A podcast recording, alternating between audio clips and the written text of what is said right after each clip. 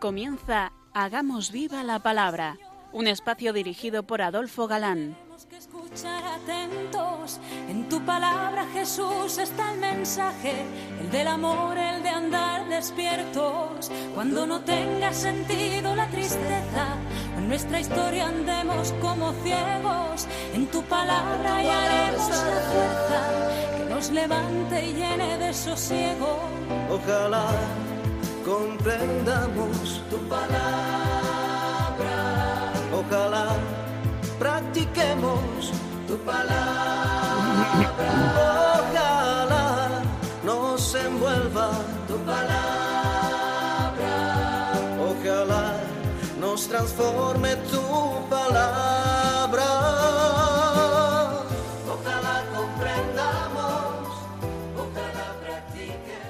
Hola amigos, bienvenidos al programa Hagamos viva la palabra. Estamos ante ustedes Katy González. Adolfo Galán. y Ana García. Y es para nosotros un placer estar ante estos micrófonos de nuevo para compartir este tiempo en vuestra compañía, intentando, como dice el título de nuestro programa, hacer vida la revelación contenida en la Biblia, hacer viva la palabra. Bienvenidos a este espacio, donde seguimos descubriendo doctrina utilísima y actual, a través de las cartas de San Pablo. Así es, aquí estamos de nuevo, después de las vacaciones, eh, preparados para afrontar un nuevo curso. Y por nuestra parte, ilusionados, preparados y dispuestos a seguir buceando en este tesoro teológico que son las cartas de San Pablo. Y vamos a continuar desmenuzando esta primera carta a los Corintios y leemos otros cinco versículos del capítulo 15, si os parece, donde nos quedábamos el último día. De no ser así, ¿a qué viene el bautizarse por los muertos? Si los muertos no resucitan en manera alguna, ¿por qué bautizarse por ellos? Y nosotros mismos. ¿Por qué nos ponemos en peligro a todas horas? Cada día estoy a la muerte. Sí, hermanos, gloria mía en Cristo Jesús, Señor nuestro, que cada día estoy en peligro de muerte. Si por motivos humanos luché en Éfeso contra las bestias, ¿qué, qué provecho saqué? Si los muertos no resucitan, comamos y bebamos que mañana moriremos. No os engañéis, las malas compañías corrompen las buenas costumbres. Despertaos como conviene, y no pequéis que hay entre vosotros quienes desconocen a Dios. Para vergüenza vuestra lo digo. Al dar San Pablo dos nuevos argumentos a favor de la resurrección, nos deja con ciertas dudas. Estos dos nuevos argumentos son bautizarse por los muertos y los muchos sacrificios y renuncias que aceptamos por la fe. Ambas cosas, dice el apóstol, dejarían de tener razón de ser si no hubiese resurrección. Vayamos por partes. Algunos parece ser que sin fundamento piensan si en Corinto habían adquirido la costumbre de bautizarse por muertos. De haber sido así, San Pablo lo hubiese censurado, ya le conocemos, y no lo hace. Por eso, la mayoría de exegetas interpretan que se trata de que los que se bautizaban enseguida aprovechaban para rezar por sus muertos, incluso tal vez con oraciones especiales. Por supuesto que San Pablo habla de bautismo a favor de los muertos. No habla, si os habéis dado cuenta, en absoluto de bautizarse en sustitución de los muertos. La segunda razón la basa Pablo en la santidad de vida, llena de incesantes tribulaciones, peligros, lucha que los cristianos hemos de padecer consecuentes con nuestra fe. Ello nos demuestra que San Pablo no era un inconsciente o un fanático, sino que tenía los pies sobre el suelo y sabía lo que cuesta ser cristiano. Lo que sigue era de interés para los corintios y para todo ser humanos que crea en la verdad de la resurrección. ¿Cuántas veces habréis oído de decir ¿Y a qué edad resucitaremos? Tal vez la mayor dificultad radica, radica perdón, en que no somos capaces de imaginar un cuerpo orgánico como este nuestro, enteramente incorruptible, por lo que por lo que está carente de estar así o asado, o estar como antes de o después de o 18 años o 25 o 90 que murió. Tampoco que ese cuerpo no ocupe espacio, por ejemplo, porque resucitados ni hay tiempo ni hay espacio. Veamos las contestaciones de San Pablo a tan repetidas preguntas. Pero dirá alguno, ¿cómo resucitan los muertos? ¿Con qué cuerpo vuelven a la vida? Necio, que tú siembras no lo que tú siembras no revive, sino muere, y lo que tú siembras no es el cuerpo que va a brotar, sino un simple grano de trigo, por ejemplo, o de alguna otra planta. Y Dios le da un cuerpo a su voluntad, a cada semilla un cuerpo peculiar. No toda carne es igual, sino que una es la de carne de los hombres, otra la de los animales, otra la de las aves, otra la de los peces. Hay cuerpos celestes y cuerpos terrestres, pero uno es el resplandor de los cuerpos celestes y otro es de los cuerpos terrestres. Uno es el resplandor del sol, otro el de la luna, otro el de las estrellas. Y una estrella difiere de otra en resplandor. Pero sigue diciendo. Así también en la resurrección de los muertos se siembra corrupción, resucita incorrupción. Se siembra vileza, resucita gloria. Se siembra debilidad, resucita fortaleza. Se siembra un cuerpo natural, resucita un cuerpo espiritual. Pues si hay un cuerpo natural, hay también un cuerpo espiritual. En efecto, así es como dice la Escritura. Fue hecho el primer hombre, Adán, alma viviente. El último Adán, espíritu que da vida. Mas no es lo espiritual lo que, lo que, lo que primero aparece, sino lo natural. Luego, lo espiritual. El primer hombre salió de la tierra, es terreno. El segundo viene del cielo. Como el hombre terreno, así son los hombres terrenos. Como el celeste, así serán los celestes. Y del mismo modo que hemos llevado la imagen del hombre terreno, llevaremos también la imagen del celeste. Perfecto, muchas gracias, Katy. Vamos a intentar explicarlo un poquito. A ver si puede ayudar lo siguiente. Primero, sobre si sería o no posible el mismo cuerpo, tengamos en cuenta que las células humanas se desarrollan, crecen y cambian, pero continuamente, de forma que el yo de hoy es completamente diferente en este sentido al yo de hace 30 años. Tus células, mis células, ya han cambiado respecto de cuando empezamos a argumentar hace dos segundos. Y no obstante, yo soy el mismo. Y esto es lo importante.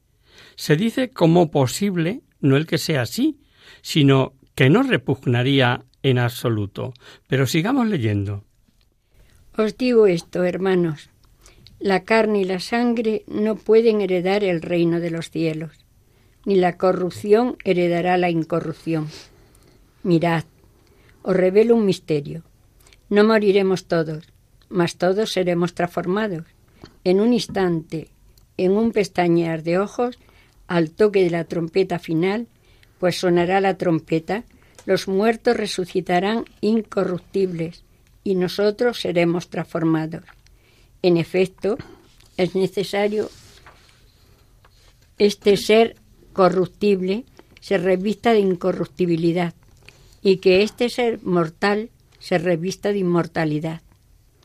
Y cuando este ser corruptible se vista de incorruptibilidad y este ser mortal se revista de inmortalidad.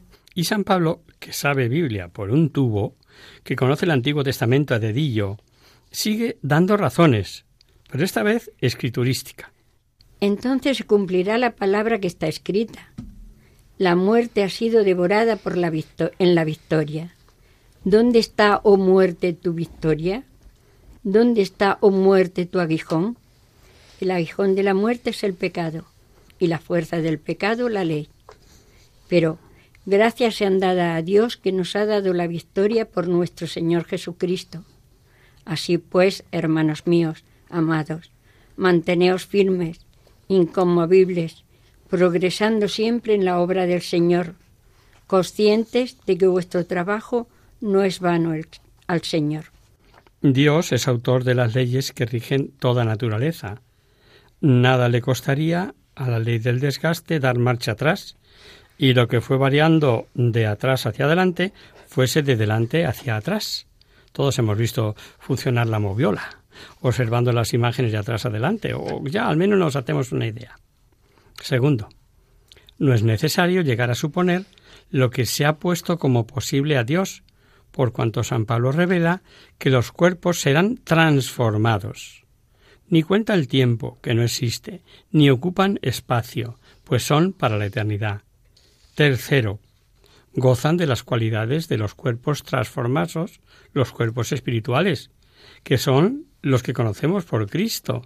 Impasibilidad, claridad, agilidad, sutileza, se presenta en el sitio eh, como, como, un alma que, que, traslada las puertas, que no necesita puertas para entrar, lo que conocemos de Jesús, ¿no? Y el versículo 51 puede resultar de difícil interpretación, pues dice, no todos dormiremos, pero todos seremos transformados. ¿Qué quiso decir con eso de que no todos dormiremos? Algunos códices hablan de que todos resucitaremos, pero no todos seremos transformados, refiriéndose a la posibilidad de los réprobos, ¿no? Pero al ser más correcta la traducción de no todos dormiremos, pero todos seremos transformados, pues sigue la incógnita. Puede ser que en último día, y no carecería de lógica, los muertos y últimos sin necesidad de morir, el tiempo se acabó, serían transformados. No iría en contra del decreto divino de que todo hombre muera, pues las excepciones además confirman las reglas. Y no olvidemos que estamos en el fin de esa vida.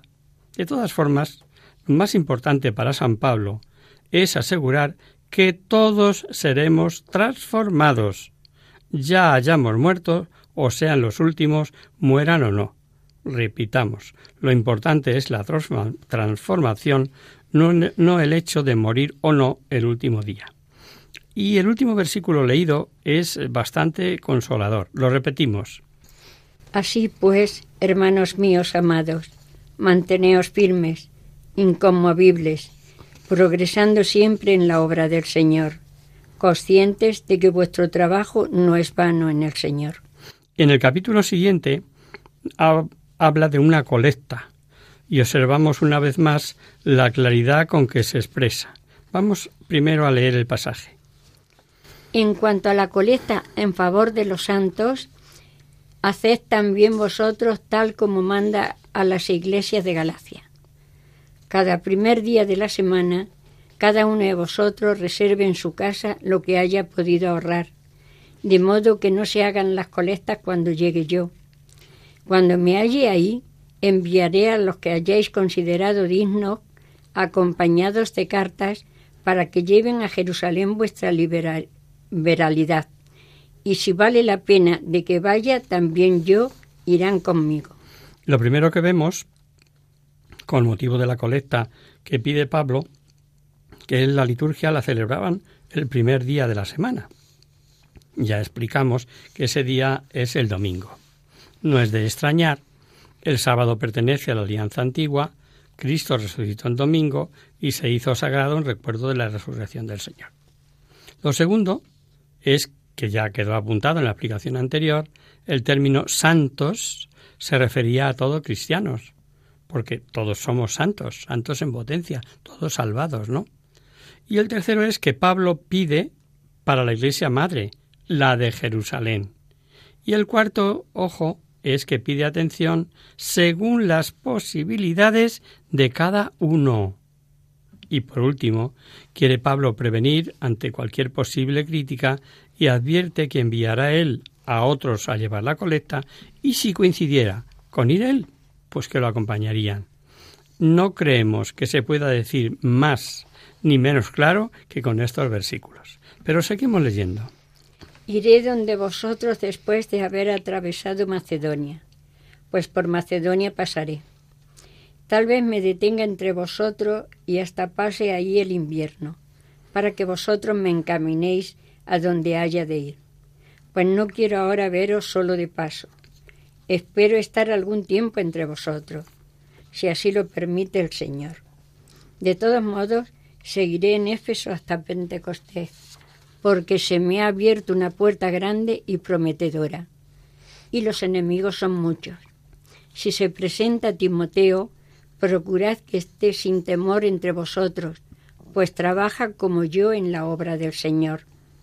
Que nadie le menosprecie. Procurad que vuelva en paz a mí, que le espero con los hermanos. En cuanto a nuestro hermano Apolo, le he insistido mucho para que vaya donde vosotros con los hermanos, pero no tiene intención alguna de ir ahora. Irá cuando tenga oportunidad. Estos versículos tienen suma importancia porque nos facilitan fecha y circunstancia en que fue escrita la carta. Veremos en el versículo 19 que escribe desde Éfeso, y de los planes que allí trazó nos da cuenta el libro de los hechos al que vamos a recurrir. Después de estos sucesos, Pablo tomó la decisión de ir a Jerusalén pasando por Macedonia y Acaya, y decía, Después de estar allí he de visitar también Roma envió a Roma, a Macedonia, a dos de sus auxiliares, Timoteo y Erasto, mientras que él se quedaba algún tiempo en Asia. La recomendación que hace del buen trato que deben procurar a Timoteo puede ser, según unos, porque en Corinto no tenía buen cartel. El por qué no lo sabemos. Sí sabemos que era hijo de judía y de pagano. También podría ser que como no era muy fuerte, sabemos que no andaba bien de salud por su estómago, lo que veremos en la primera carta que San Pablo escribe a Timoteo, se refiere a eso, y le tuviesen por poca cosa, pese a ser un gran apóstol, una gran labor apostólica. Al decir finalmente, le encomienden en paz para que regrese, lo más probable es que se refiera a que le den lo necesario para el viaje. Si os parece, hacemos un poquito de descanso musical aquí en este momento.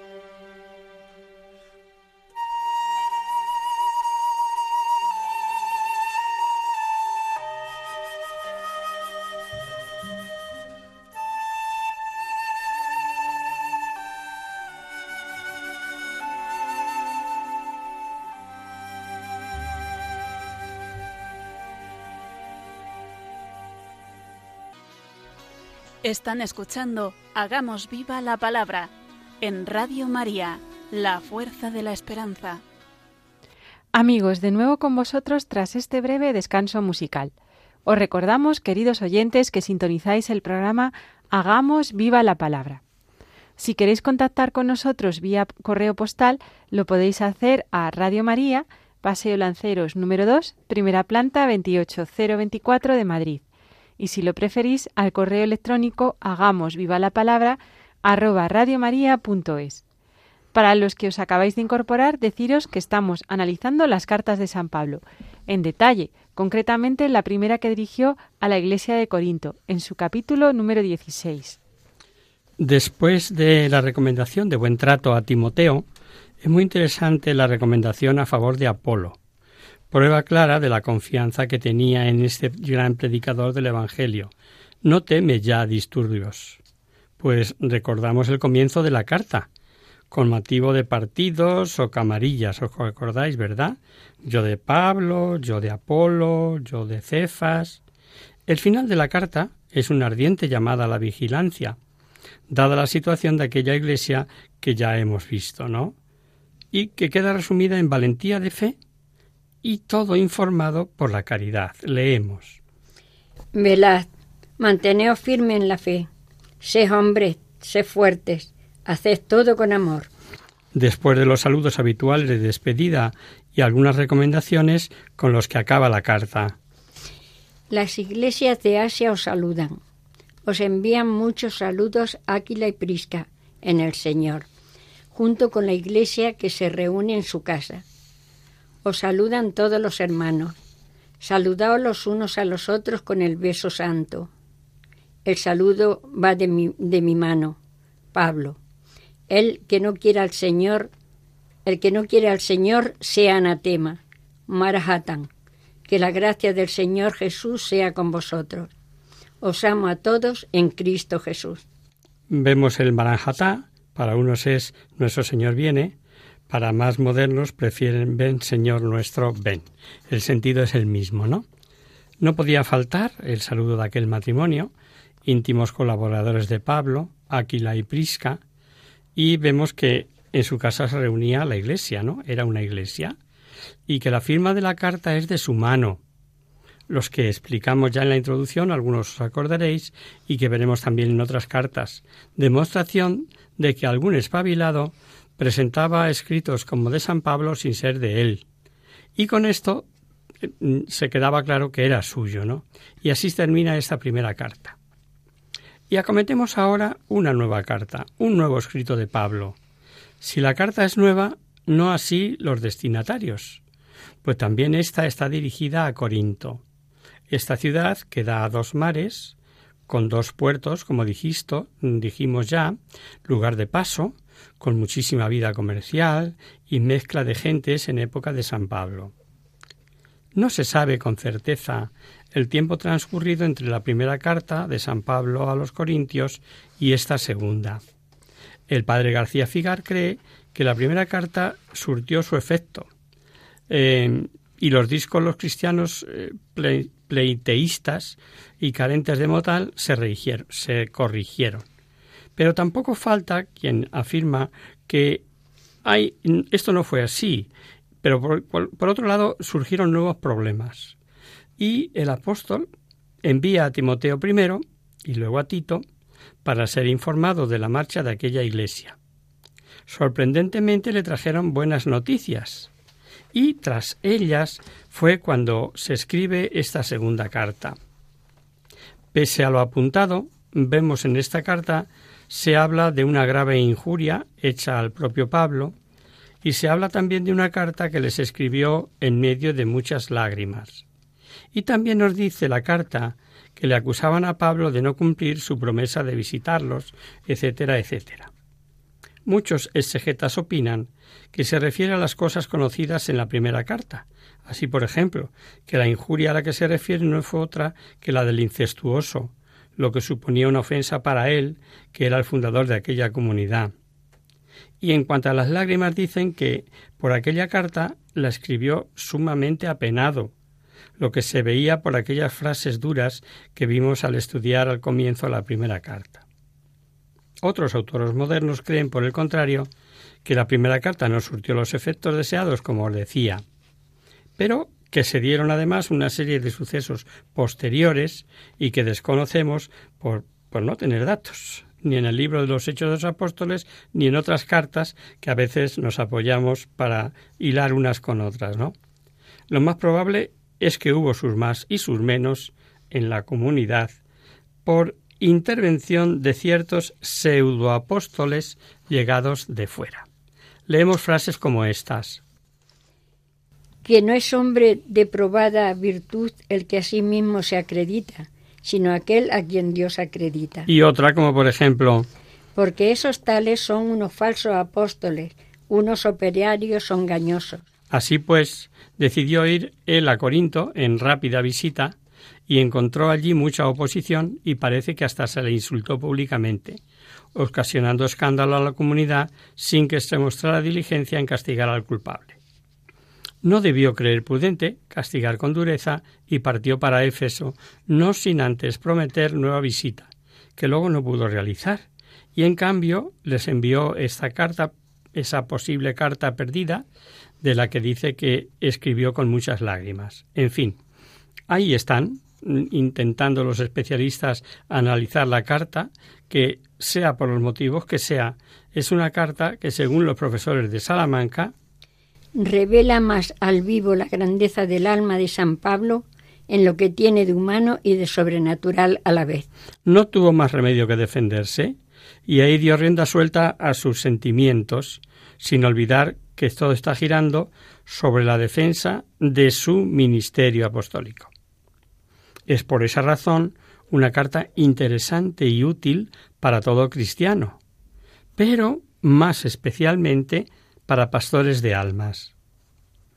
Como la idea central de la carta es su ministerio, y Pablo no tiene prejuicios, a, a veces puede extrañar el celo en explicar su proceder, sobre todo cuando se refiere a sus adversarios, o cuando exhorta a los fieles a que vivan con plenitud su cristianismo.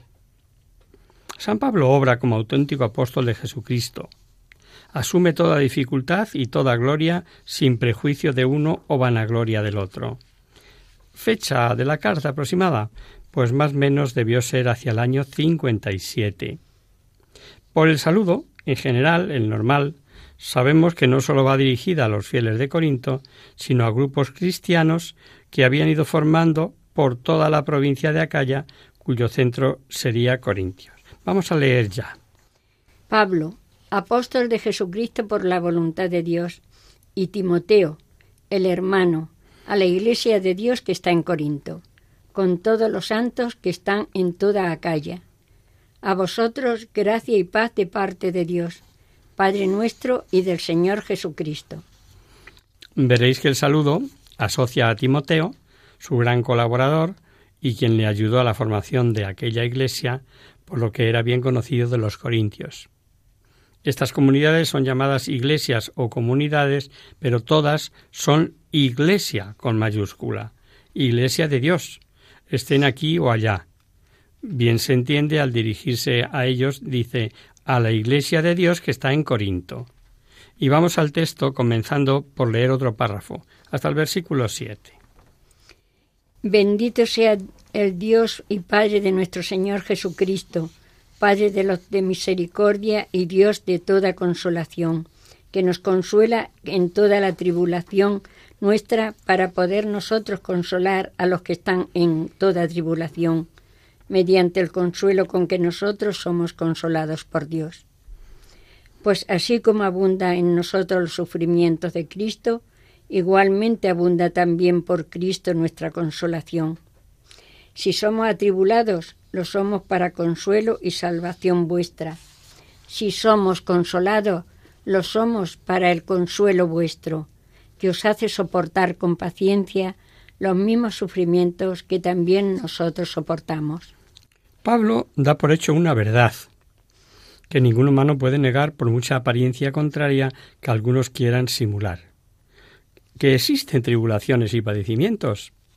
Pero el cristiano debe saber que Dios es Padre de misericordia y Dios de todo consuelo. Y Pablo eleva esta verdad a algo que todo creyente debe vivir, que el consuelo que Dios nos da debe servir para que a su vez nosotros podamos consolar a los que lo están pasando mal, a los atribulados, como dice, ¿no? La consolación no quita el sufrimiento, pero tanto como abunda el sufrimiento, abunda la consolación en el cristiano que sintoniza con Cristo. ¿Será por eso, por lo que se ha dicho, que la cruz de los santos es no encontrar cruz? El hecho de ser atribulados o el de ser consolados, eso sí, es para bien de todos. Es firme nuestra esperanza respeto de vosotros, pues sabemos que, como sois solidarios con nosotros en los sufrimientos, así lo seréis también en la consolación. Eso lo veremos en más de una carta. A los romanos, por ejemplo, les dirá que todas las cosas las hace concurrir Dios para el bien de cuantos le aman. Ya llegaremos a ello, precioso también. Desconocemos a qué grave tribulación los sobrevino el apóstol en Asia, pero fue grave, no cabe duda, por cuanto le hizo pensar que no saldría con vida, y que sirvió para no confiar en sí mismo y estar seguro de que Dios puede resucitar muertos. Ved cómo Pablo cree que todo esto ocurre para bien.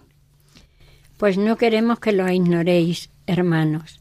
La tribulación sufrida en Asia nos abrumó hasta el extremo, por encima de nuestras fuerzas, hasta tal punto que perdimos la esperanza de conservar la vida pues hemos tenido sobre nosotros mismos la sentencia de muerte, para que no pongamos nuestra confianza en nosotros mismos, sino en Dios que resucitó a los muertos. Él nos libró de, tan mortal peligro y nos librará. En Él esperamos que nos seguirá librando. No falta quienes opinan que la gravedad del asunto fue la terrible situación por la que atravesó en Éfeso, salvándose de milagro cuando el motín de las turbas manejados por los orfebres. Otros piensan en que pudo ser un agravarse esa enfermedad que se ve que padecía Pablo, ya hablaremos cuando lleguemos eh, al capítulo 7 de la carta de esta carta y luego en la de los Gálatas, pero con certeza nada sabemos. ¿Tantas cosas graves pasaría Pablo? Pablo tenía que deshacer calumnias, y este texto es como una preparación. Su palabra y enseñanzas por escrito son conocidas y no tienen doblez, y confía en que así las tomen hasta el fin. No olvidemos que la labor de los judaizantes fue precisamente desprestigiar a Pablo para que dejasen de creer en su doctrina. La conciencia da testimonio de su sinceridad. La palabra santidad aquí es un hebraísmo sinónimo de pureza o de sinceridad. Mejor leemos. El motivo de nuestro orgullo es el testimonio de nuestra conciencia, de que nos hemos conducido en el mundo y sobre todo respecto de vosotros, con la santidad y la sinceridad que vienen de Dios, y no con la sabiduría carnal, sino con la gracia de Dios.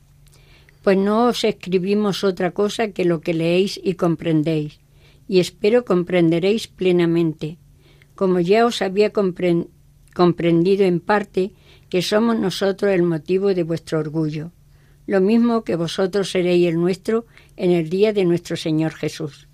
Por no haber ido a Corinto, cuando creyó poder ir, se le acusó de faltar a su palabra, de ser inconstante, y dice a continuación con este convencimiento quería yo ir primero a donde vosotros a fin de procuraros una segunda gracia, y pasando por vosotros ir a Macedonia y volver nuevamente de Macedonia donde vosotros, y ser encaminado por vosotros hacia Judea. Al proponerme esto, obré con ligereza, o se inspiraban mis proyectos en la carne de forma que daban en mí el sí y el no por la fidelidad de Dios, que la palabra que os dirigimos no es sino sí y no. Dios es testigo de que no os decimos sí y no al mismo tiempo. Lo que él había explicado ya anteriormente, que vimos hace un par de quincenas, ¿no? La palabra de Cristo es sí o no, pero no un sí y no a la vez, ¿no? Y Pablo justifica el no haber ido y dice que no fue por obrar a la ligera o por haberse dejado llevar eh, de sus sentimientos humanos, ¿no? Como veremos tantas veces, no se anda con paños calientes. Él obra según la voluntad de Dios. Lo que digan le importa en cuanto puede afectar a la garantía de la predicación, pero solamente. Y dice que predica a Cristo. Y Cristo no es un sí o un no. En él no hubo más que sí. Lo vamos a dejar aquí, si os parece. Retomaremos la explicación de esta segunda carta eh, el próximo día.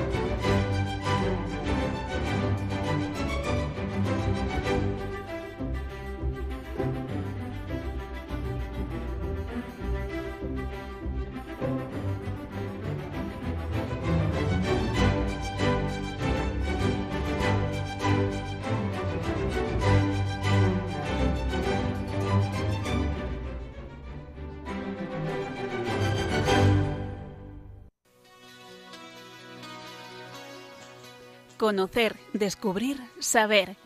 En Hagamos Viva la Palabra.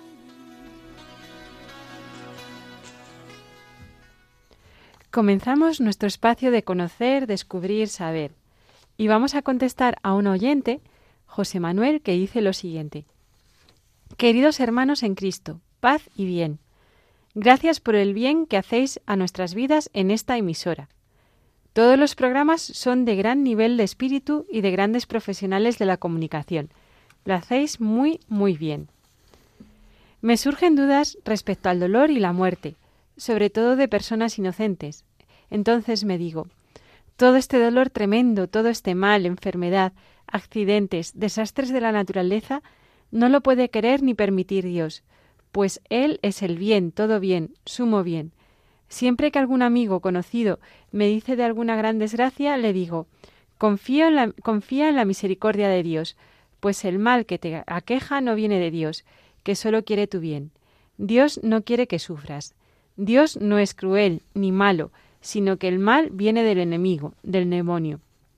En, en alguna ocasión lo he comentado con algún sacerdote y no me ha dado una respuesta concreta. Siempre me dice que las cosas las permite Dios para nuestro bien. Pero yo no puedo aceptar eso por respuesta, pues de Dios nunca puede venir ningún mal. Él es fuente de bien, de caridad, de misericordia, de amor. Siempre pienso que es el demonio el que provoca esto.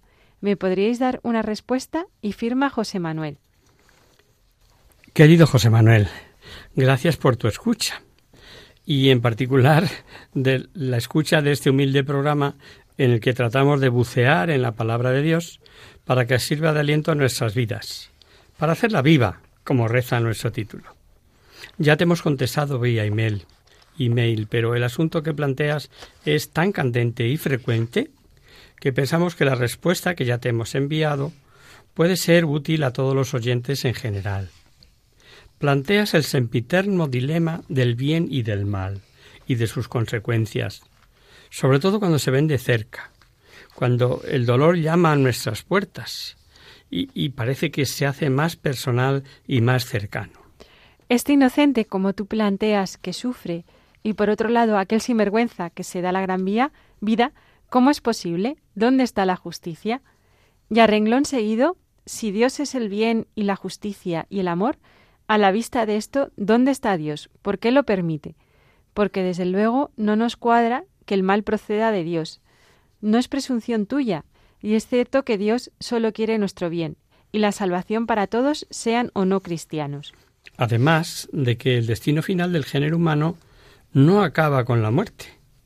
ni las obras buenas ni las obras malas quedan sin su justa retribución. Vamos a ir analizando por partes.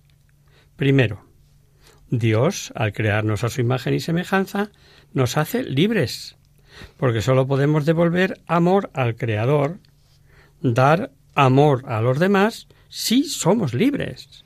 Y ahí está nuestra grandeza humana.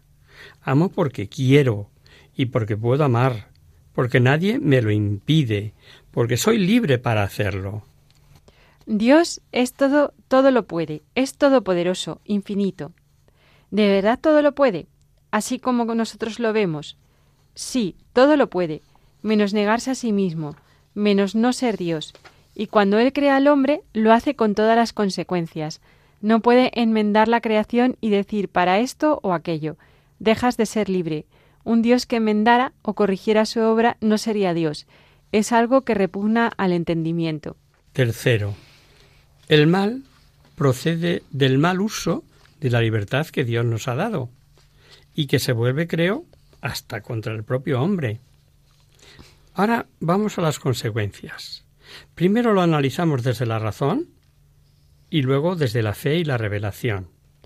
El hambre y la pobreza en el mundo es consecuencia del egoísmo acaparador y la avaricia de unos hombres sobre otros hombres. La esclavitud de unos es consecuencia del dominio desmedido y la soberbia de otros. Las violaciones, vejaciones o malos tratos que sufren unos hombres es consecuencia de la lujuria, la ira o la violencia de otros hombres. Y así seguiríamos en la base de los males que aquejan a la humanidad, que está el pecado, los pecados personales de los hombres, que son los peores depredadores de esa misma especie. Sabiendo por revelación que el maligno tienta al hombre, que es homicida desde el principio y padre de la mentira, se puede decir que el mal, así genéricamente, procede del demonio, pero no en abstracto, sino por influencia sobre los hombres. Y hasta para esto, solo desde la fe y aceptando el Evangelio completo, podemos entender que el dolor tenga sentido y que Dios lo permita. Ahí es donde el hombre más se parece a Cristo, nuestro Redentor, el más inocente, el más grande inocente. Más aún, quien es la inocencia carga con el sufrimiento y muerte que de tejas abajo, sin la fe, no tendría explicación. Hay ejemplos de andar por casa, que yo suelo usar para ayudar nuestra pobre fe. Entiendo un niño pequeño que su papá o su mamá, que dicen que le quieren tanto, lo obliguen a aceptar una inyección dolosa, con una aguja enorme para él, para curar una determinada infección? Pues no. Él solo ve el dolor del momento presente. No sabe, como sus padres, que eso es lo que le conviene para tener salud. Dios sabe más que nosotros, nos quiere más que nadie, y solo busca nuestro bien. Lo que ocurre es que nosotros no lo vemos igual, igual que el niño pequeño de nuestro ejemplo no ve que la jeringuilla sea para su bien. Bueno, no sé si te, si te sirve, querido oyente. Eh, confiamos en haber eh, clarificado un poquito el tema. En cualquier caso, y como siempre, eh, que ya lo decimos, no dudes en volver a escribirnos. Un abrazo en Cristo. Y hasta aquí, queridos amigos, el programa de hoy. Os dejamos con nuestra sintonía y os recordamos que si queréis dirigiros al programa para cualquier duda, aclaración o sugerencia, participando en el espacio de conocer, descubrir, saber, estamos a vuestra total disposición y encantados de atenderos en la siguiente dirección. Radio María, Paseo Lanceros número 2, primera planta 28024 de Madrid. O bien, si lo preferís, al correo electrónico hagamos viva la palabra arroba radiomaria.es. Os hemos acompañado en esta emisión Adolfo Galán, Cati González y Ana García. El próximo miércoles, como sabéis, está el programa del Padre Rubén Inocencio, que alterna con nosotros, quien guarda mi palabra. Por tanto, nosotros nos encontramos de nuevo dentro de 15 días, si Dios quiere. Con un programa en el que Pablo afirmará que donde está el Espíritu del Señor está la libertad aboga por su ofensor pidiendo que le perdonen como él ya lo ha perdonado y con más enseñanzas como es la alusión al bautismo y la confirmación cuando dice que Cristo nos ungió y marcó con su sello. Hasta el próximo día, amigos. Hasta dentro de 15 días. Nos vemos en la próxima emisión.